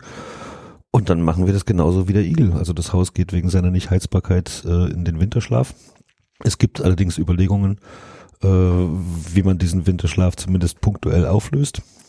Äh, eventuell auch im kalten Januar, Februar im Außenbereich. Äh, aber generell ist es erstmal so, wer länger als eine Stunde im Winter hier im Haus ist, der muss, muss sehr widerstandsfähig sein. Und das, kalte, schon kalte Füße. Ja. Da geht's doch schon los. Kalte Nase. naja, und dann geht und, im, im, Sommer wieder, im Frühjahr die Sonne wieder auf und dann wird es hier auch wieder wärmer und dann und dann geht das weiter. Ne? Also wie gesagt, es gibt Überlegungen und, und, und auch ganz konkrete Planungen, da durchaus spannende Geschichten im Haus zu machen und am Haus. Die müssen aber erstmal ausgegoren sein. Äh, wäre für uns auch zum ersten Mal, dass wir über die Winterzeit tatsächlich äh, größere Veranstaltungen machen, weil bisher war das immer so die veranstaltungsfreie Zeit. Wir haben ein Ausstellungsformat, das haben zwei Töpferinnen aus der Region hier entwickelt, Hinterland. Das ist ein Markt für ähm, Mode, Schmuck, Design, Handwerk, der auch einen sehr hohen künstlerischen Anteil hat über einen Hauskünstler und Filme für die Kinder und alles Mögliche. Das sollte letztes Jahr zum neunten Mal stattfinden. Neunte oder zehn, ich weiß es gar nicht ist wegen Corona ausgefallen, muss dieses Jahr wegen Corona auch wieder ausfallen, weil wir haben zum Kunst, äh, zu, zu Hinterland haben wir 600, 700 Leute gleichzeitig über drei Tage im Haus. Ganz toll, wurde unheimlich angenommen. Die Massen kamen, der Platz stand mal wieder voller Autos, weil ja hier sämtliche Räume genutzt werden für diese Ausstellung. Und, und dann kann man ja auch noch kaufen, kaufen, kaufen. Also, äh, und das ist auch schade durch Corona, dass das ja nun alles nicht mehr funktioniert hat. Ne? Aber vielleicht nächstes Jahr wieder, sagten Sie gerade, dass das dann. Das muss der kleine Virus entscheiden, beziehungsweise hm. diejenigen, die professionell mit dem kleinen Virus umgehen. Hm. Ja, ja, ja. Sehr schade, ja. Aber wie geht's weiter? Also wir entwickeln Konzepte, wir suchen Partner, wir finden Partner, wir finden Konzepte und letztendlich äh, ist allen Beteiligten in Verwaltung und Politik klar, äh, das Kulturhaus Mestlin wird auf lange Sicht im Eigentum der Gemeinde keine Perspektive haben. Der Landkreis hat klar und deutlich signalisiert, äh, für den Landkreis ist das Kulturhaus Mestlin neben anderen denkmalgeschützten äh, Immobilien wie Festung Dömitz beispielsweise eindeutig eine Nummer zu groß. Und wenn man weiter guckt, ist die Frage, ob das äh, im Bereich des Bundeslandes Mecklenburg-Vorpommern nicht genauso ist und ob sich da nicht auch aufgrund des architektonischen Wertes, weil es ist ja immerhin national bedeutsames Denkmal. Auf jeden Fall. Ob sich da nicht Bund und Bundesland gemeinschaftlich drum kümmern können oder drum kümmern müssten. Sprich also, es muss mehr oder weniger ein, ein, ein Eigentümer und Betreiber gefunden werden, der finanziell dazu in der Lage ist, dieses Haus mit allen Möglichkeiten in allen Ebenen äh, zu bespielen und zu finanzieren. Und bei der Gelegenheit nicht nur dieses Haus, sondern genauso die beiden anderen großen Immobilien, was die Schule betrifft und was das Landambulatorium als Problemkind betrifft, mit einbezieht und der vielleicht sogar die Möglichkeit hat und das will und dem wollen wir gerne Hilfestellung geben und das wollen wir weiter vorantreiben in unserem Verein äh, das Potenzial, was dieses ehemalige sozialistische Musterdorf in seiner Gesamtheit hat. Also auch die Bestandteile, die heute im Besitz der Wohnungsgesellschaft sind oder privatisiert worden sind, wie Wasserwerk oder so was. Das ist schon spannend, ne? Also ich komme aus dem Vogtland, äh, da gibt's ein Bauernmuseum und da hat man über Jahre hinweg äh, alte vogtländische Holzhäuser zusammengetragen aus dem 17., 18. Jahrhundert hat die umgesetzt auf eine große Wiese und jetzt kommen da Menschen und gucken sich an, wie hat man denn vor einigen Jahren in dieser Region gelebt, äh, äh, wie haben die Leute gewohnt, wie war die Architektur. Und für so eine Geschichten ist dieses ehemalige sozialistische Musterdorf eigentlich die einzige Referenz, weil es ist ja das einzige. Also das gibt's nirgendwo anders, ne? Und wir können uns durchaus vorstellen, dass das äh, inklusive äh, der künstlerischen, kulturellen und soziokulturellen Nutzung des Hauses auch tatsächlich eine wirtschaftliche Perspektive für die Gemeinde und für die Region ist, weil das hat ja dann im Ende auch irgendwas mit Tourismus zu tun. Ne? So ein großes Freilichtdenkmal in dem Sinn quasi fast. Kein Disneyland, kein Freilichtdenkmal, sondern ja. ein, ein, genutztes, national bedeutsames ja. Denkmal. Hm. Und es ist ja so, äh, das, was ich ja vorhin äh, damit auch meinte, wenn das wirklich ganz übernommen wird, inzwischen ist es ja auch schon wieder ein bisschen bekannt und wird ja auch angenommen. Es kommen ja äh, Autos ohne Ende, wenn hier irgendwelche besonderen Ausstellungen sind. Es wäre schön, wenn man in dem Bereich sich mal wieder entwinden würde, Mensch, da ist ja noch was, hier können wir ja noch was machen. Das ist schwer. Es ist schwer, denn es, ich bin auch immer wieder erstaunt. Ich denke, oh Mensch, schon wieder so viele Autos, was ist da los? Also es, es besteht Interesse. Es ist bekannt, das Haus. Aber eben nicht mehr so wie früher zu meiner Zeit, als wir jung waren und hier anfingen und, äh, ja auch wirklich alles hatten, was man sich denken kann. Und jeder sich wohlfühlte und auch zu Hause war und es ja auch gleich die Wohnungen ja da waren. Ne, es wurden ja überall die neuen Die, Wohnungen. Neu, die Neubauwohnung. Ich zeige Ihnen nachher nochmal die genau, alte wir ein Dorfstraße, bisschen draußen gucken. woraus Messlin äh, Eck oder wo entstand oder war. Ne, Es war ja nur ein, ein einfaches altes Dorf. Aber wir haben eine Riesenkirche in diesem Ort. Äh, es wohnt sich hier sehr gut. Von meiner Seite aus, sonst würde ich ja wohl gar nicht noch hier sein. Der Enderlein hält hält's ja auch schon lange hier aus, ne? Ja, genau. ja, so ist es tatsächlich. Also die hier wohnen, wohnen immer noch gerne hier. Aber es ist traurig, wenn man dann auch sieht, wie, wie die, die Anzahl der Bürger verringert. Hm. Gut ist wieder, dass doch jetzt schon wieder einige bauen hier. Dann würde ich sagen, nutzen wir mal dieses letzte Licht am Nachmittag noch und gucken uns draußen noch ein bisschen um. Und ich danke Ihnen beiden jetzt erstmal hier drinne für die Geschichte des Kulturhauses und Ihre eigene persönliche Geschichte, die damit verbunden ist. Ja, und Sie können sich ja das Haus ja, wir können uns das ja ansehen. Genau, ich nehme jetzt gleich, pack hier das zusammen, mache ein kleines mobiles Setup und dann gucken wir uns das noch ein bisschen an. damit sie überhaupt eine Vorstellung haben, wie, Ja. wie das Haus hier ist und war und werden kann und soll. Dann machen wir das. Ja. Vielen Dank erstmal. Gerne. Ja, bitte.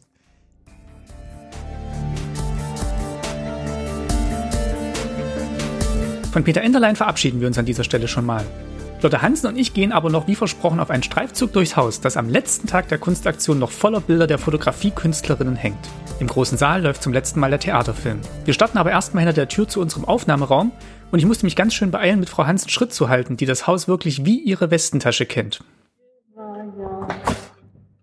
Für kleine Festlichkeiten, äh, Veranstaltungen. Wir hatten hier eine sehr schöne Gaststätte. Das ist ja nur auch Gott sei Dank wieder im Betrieb. Und das ist der sogenannte Gummisaal. Ah, mit dem Gummiboden, äh, mit dem Ja, Linoleumboden. genau. Inzwischen ist das ja nur alles verändert. Hier war auch grüner, grüner Belach und da war ganz tolles Parkett. Und da hinten war so eine kleine Empore so für kleine Veranstaltungen, Vorführungen, Kapelle. Wir hatten ja früher im Kulturhaus eine, eine äh, Dorfkapelle, die wirklich, die nannten sich Amigos und die tatsächlich hier ganz, ganz, ganz wunderbar gespielt haben, Tanzmusik, ne? Und auch sehr gut rübergekommen sind jederzeit.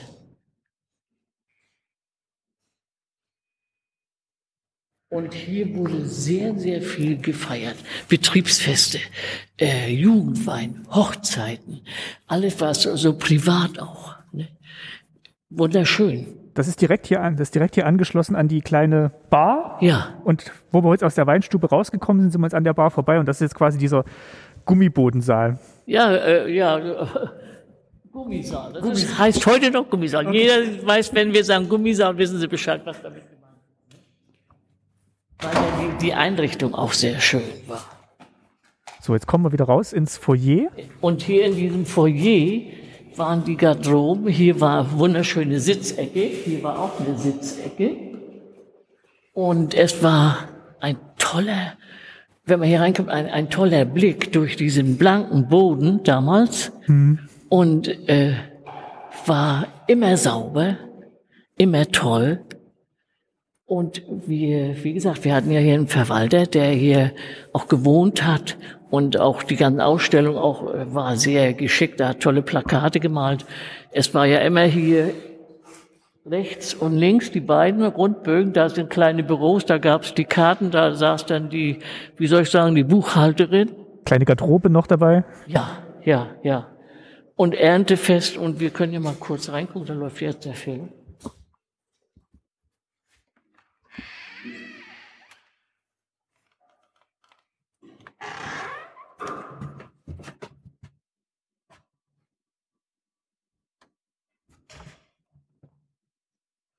Was, so viel Trinkgeld?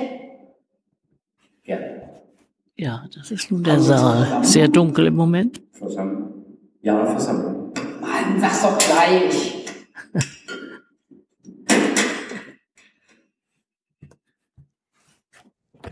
Wir gehen wieder raus. So, und dieser Saal. Genau, wir waren jetzt gerade im großen Saal. Ja, im großen Saal und der war, war sehr schön bestuhlt. Äh, zu den Veranstaltungen so 400 Personen, manchmal auch mehr. Und wenn weniger sind, dann wurde danach eingerichtet und hat ganz tolle Fenster, große Fenster, ein Riesenspiegel an der Seite, wenn man reinkam, links. Und äh, rechts und links Aufgänge hoch zur Bühne, dann die große Bühne, so dass alles übersichtlich, freundlich war und eine ganz tolle Akustik. Wir haben ja von unserem Chor in der Schule hier zur Jugendweihe gesungen, oben auf der Bühne und auch so andere Veranstaltungen mitgestaltet. Es klingt unheimlich gut. Man glaubt es nicht. Es ist wunderbar äh, damals gebaut. Ne? Und da läuft jetzt gerade der Film, wo Sie auch mitspielen. Ja, genau. Können wir mal hier hochgehen? Genau, wir gehen jetzt eine Treppe höher. Und oben sind dann so die einzelnen kleinen Räume, die immer sehr genutzt wurden. Da war ein ganz schickes Standesamt, ein, eine Bibliothek, dann so ein Hörsaal nennt sich der. Heute weiß auch jeder Messliner, was damit gemeint ist. So ein kleiner Versammlungsraum. Ne? Aber alles toll, denn die, die Stufen, das Geländer, der Handlauf. Alles, ist alles noch so von damals. Ganz toll. Ja. So, das sind so die kleinen Räumlichkeiten. Ah ja. Und hier war früher Standesamt in dem Raum. Sehr hübsch eingerichtet, sehr festlich.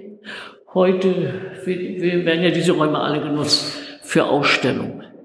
Aber Sie sehen ja selbst, die mussten alle entkernt werden, äh, was dieser Verein Denkmalkultur hier schon geleistet hat.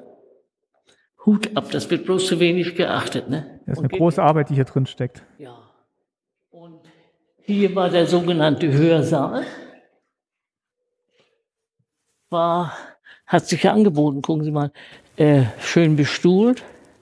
Und wenn Versammlungen waren, ich sag jetzt mal Gemeindevertretersitzung oder LPG Vollversammlung, nee, die hatten sie ja unten im großen Saal, aber kleine Veranstaltungen, die fanden dann in diesem Hörsaal statt. Auch Schulungen von Seiten der Partei wurde ja sehr viel genutzt von, vom Bezirk. Daher ja diese, diese Geschichte, wer ist nun zuständig? Ist ja keiner mehr. Denn es war ja auch eine sozialistische Einrichtung. Ne? Wenn man da einen Gesamtbegriff suchen will. Und Mobiliar gibt's jetzt hier nicht mehr, ne? Das ist jetzt alles neu reingekommen. Oder das ist für die Ausstellung so ein paar Stellwände, aber Mobiliar ist, gibt's nicht mehr. Gar nichts. Gucken Sie sich doch mal an, Ja. wie das aussieht. Man sieht noch so die Abdrücke am Boden. Und in dem Moment, wo nichts passiert, da sehen Sie ja, wie es hier aussieht, dann ist das schon schlimm. Ne? Hier sind auch noch die alten Fenster. Einige Räume haben ja nun schon neue Fenster. Und hier haben Sie dann den Blick dahinter die Sparkasse. Genau, da gibt's noch eine große Terrasse unten eigentlich, ne? Ja. Mit so, mit so, einem Frei, so eine Freiterrasse, die auf so ein, so ein Gartengrundstück da noch guckt. Ja, wurde auch genutzt, weil einige Veranstaltungen fanden auch draußen so, ich sag mal, äh, Kindertheater und auch für Erwachsene wurden dann draußen durchgeführt und man hat dann dort wurden Bänke hingestellt und äh, geguckt, ne? Weil sich das ja anbietet. Ja, und hier können Sie ein Fotoapparat mitnehmen oder auch nicht, was weiß ich. Den lassen wir schön hängen. So, und hier war äh, Filmvorführraum. Hier man immer durchgucken, und wie viele Leute sitzen und, und was für Filme gezeigt werden. Ach, hier gucken wir runter in den großen Saal. Ja, hier, Fenster ist ja zugänglich. Hier kann man wunderschön äh, runtergucken. Mit so einer alten Schaltzentrale auch noch für. Ja, unser Filmverführer mit Leib und Seele damals dabei. Und hat auch noch versucht, einiges hier zu erhalten. Die ganz alten DDR-Tapeten. Äh, Stimmt.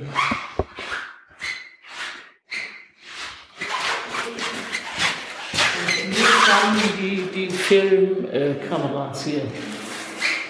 Ah, hier guckt man direkt runter. So dass wir durchgucken konnten, ne? So wie wir jetzt den Film von hier gucken. So konnten diese Nacht, haben sie auch die Übersicht gehabt, hier, wie viele Leute und ob der Ton stimmt.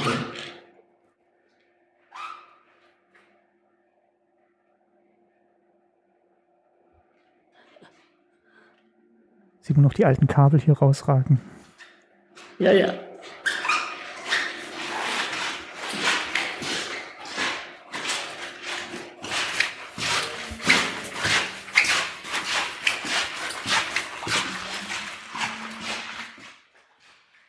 Aber wirklich großzügig und viel Platz. Viel Platz. Und auch großzügig, äh, wie man es heute ja wieder macht, eingerichtet. Totschicke Schränke. Wo sind die geblieben? Weg. Tolle äh, Sitzgruppe. Ah, Keiner weiß mehr, wo was geblieben ist. Hier stand ein ganz toller Schrank. Da hinten, gerade als letzte Bild, stand ein totschicker Schrank. Wie, wie, wie konnte man den rausklauen? Das ist heute noch ein Rätsel. Dass das keiner gemerkt hat. Ja, das kommt dazu. Das war also. Und hier war mal die Bibliothek. Zuerst wurde das eingerichtet als Gymnastikraum. Hier waren Leitern, so, wissen Sie, für Sport. Ah, mhm. Und da sind noch zwei kleine Räume. Da wohnte, in dem einen wohnte damals hier der Kraftfahrer.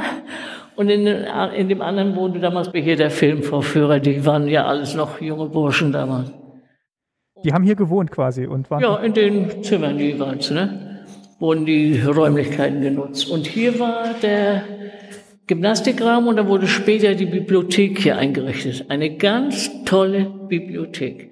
Und nach der Wende, die unsere Bibliothekarin damals, wurde ja dann auch gekündigt.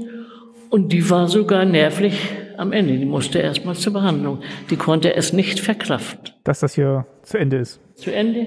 Und es wurden die Bücher einfach auf den LKW geworfen. Einige konnten sich was holen, wer wollte. Ich weiß, ich habe mir auch noch ein paar geholt. Äh, Das wurde einfach alles raus. Und ein Haufen CDs und so wurde so vergeben. Ich weiß gar nicht, das war Chaos, hoch drei. Weil es konnte keiner was machen. Es gehörte keinem plötzlich. Ja, es war so eine, eine un, ungeklärte Zeit quasi. Eine total und eine ganz unübersichtliche Geschichte. Denn die Bürgermeister hatten ja nach der Wende selbst zu tun, wie wir hier nun klarkamen. da war alles neu und dann, Alles dicht. und dann stand Kulturhaus Dieses, nicht. dieses 40 Jahre äh, Dorf in der Entwicklung ganz toll mit allem und plötzlich war für uns diese Wende, ja, da kannst du sagen, war ein Niedergang des Dorfes, ne? Denn wo, wo gab's das, ein sozialistisches Dorf? Das wurde dann nicht mehr gestützt quasi von, von, Und von der es sollte ja gezeigt werden, wie man auch auf dem Dorf, so, so war es ja angedacht, leben kann. Und hat ja auch geklappt. Ja. Total. ja. Total. Denn wir kamen ja auch alle harmlos hierher und waren ja schon über 40 Lehrer an der Schule, über 400 Schüler, genauso wie in der Stadt. Es wurde angebaut, ich zeige Ihnen das nicht. Ja.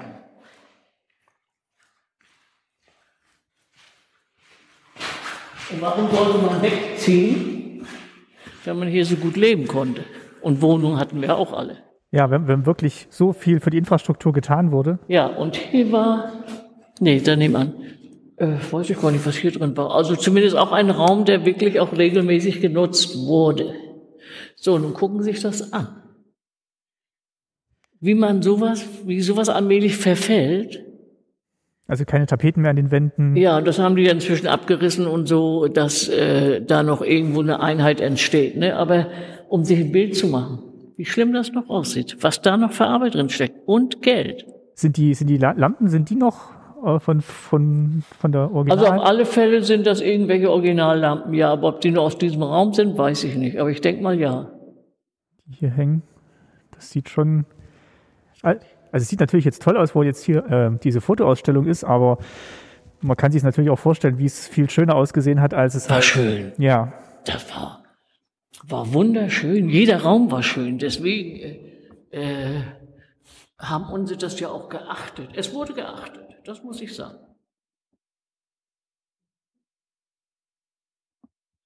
Wie gesagt, wenn denn etwas war, Treffpunkt, auch außerunterrichtlich, waren wir ja sehr aktiv an unserer Schule. Wir hatten einen ganz aktiven Schulleiter und Treffpunkt Kulturhaus. Ne? Wenn was war, Kulturhaus. Nicht in der Schule, sondern Kulturhaus.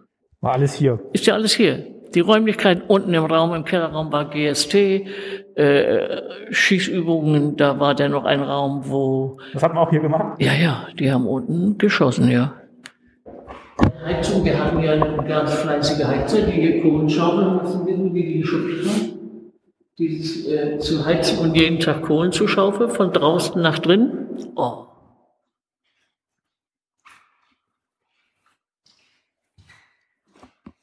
Was in dem Raum war, weiß ich nicht so genau. Nochmal ein kleiner Raum, genau. Ja, ja, aber die, diese Räumlichkeiten wurden alle genutzt. Denn hier, ich weiß gar nicht, ob unser, unser Hausmeister, glaube ich, hatte hier sein Domizil. Denn hier war Wohnung. Also nochmal eine von den Angestellten hier, nochmal eine Ja, Wohnung. ja, ja, ja. Unser Kulturhausleiter hat hier gewohnt. Erst zu. Und äh, das, äh, Hier sieht man noch einen alten Aktenschrank. ja, ja, wahrscheinlich noch gerettet aus, aus seinem Bestand.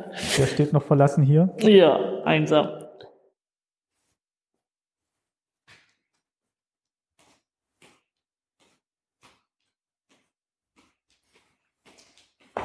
Dann gehen wir jetzt über ein zweites kleines Treppenhaus nach unten. inzwischen ja schon äh, bessere Fenster drin, ne? Ja. Und die sollen ja auch äh, dementsprechend passen. Äh, Holz und keine Plaste, ne? Ja, ja, also es ist. Man kann es an vielen Stellen noch erahnen, wie schön es mal war. Ne? Ja, ehrlich, war auch. Also wer, wer was anderes erzählt, der spinnt, aber erzählt auch keiner anders. Ja, und hier wird ja, werden die Wände jetzt immer so für solche Ausstellungen genutzt. Ja, hier fehlen auch manchmal so Stücke ne, in der Treppe. Aber eigentlich tolle Steine, die Treppe. Ja, ja. Und ganze, ganze Überlegen Sie Platten. mal, um was da drauf rumgeklappert ist und wie viel und immer noch. Und das ist immer noch von der damaligen Zeit, ne? So, und hier, wie gesagt, war Kasse. Ah ja. Und hier ja auch. Und hier standen die Leute. Und hier waren immer die Ständer, was im Theater gespielt wird oder was gerade stattfindet. Ne?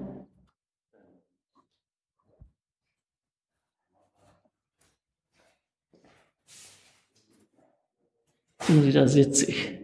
Ah ja, als Das König. bin ich. Hier draußen, wo er da und die Kinder alle rufen, der hat ja gar nichts an. Und so. Das ist ganz, an sich ganz hübsch. Machen wir noch ein Foto?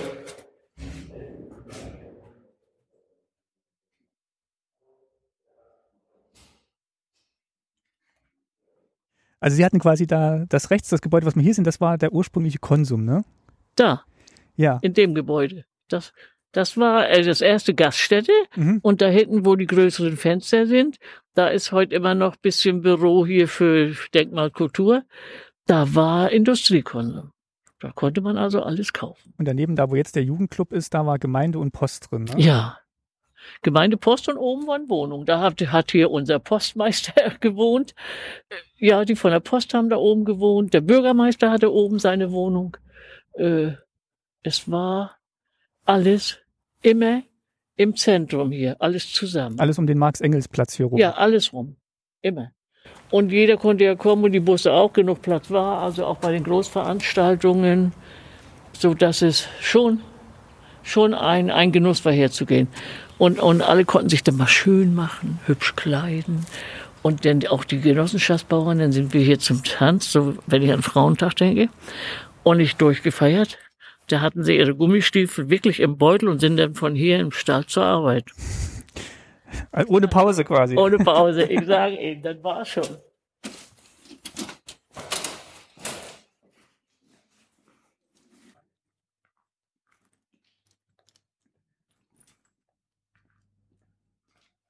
Ach ja, es war, war, eine, ach, es war eine schöne Zeit.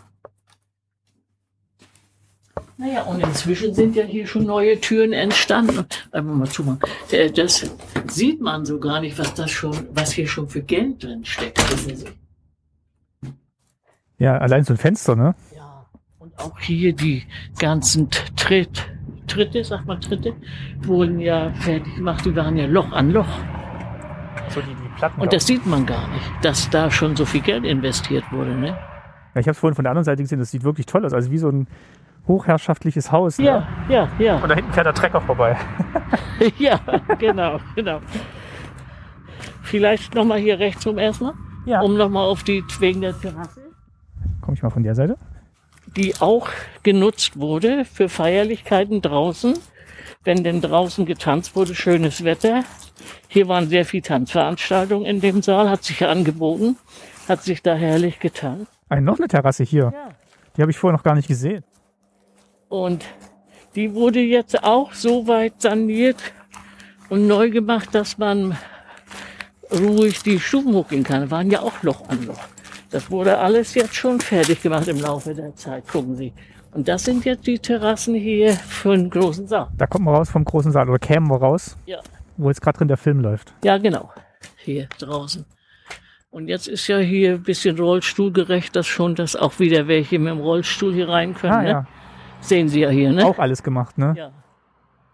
Bloß es wächst alles wieder zu. Ja. wenn nichts passiert.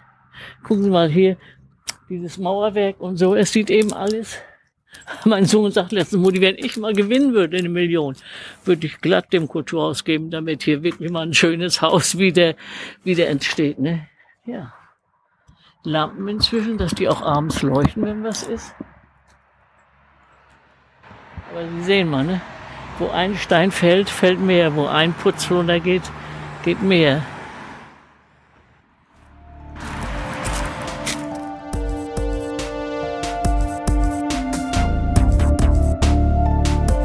Was die Zukunft für das Kulturhaus bringt? Ich halte euch auf dem Laufenden. Oder ihr fahrt selbst mal nach Mestlin. Peter Enderlein und das Team von Denkmalkultur Mestlin freuen sich bestimmt. Jetzt verabschiede ich mich aber erst einmal von Lotte Hansen. Schönen Sonntagabend noch. Ja, ja, mein Sohn will mir noch eine Kaffee trinken. Ja. Tschüss. Und dann verabschiede ich mich auch von euch und sage Danke fürs Zuhören.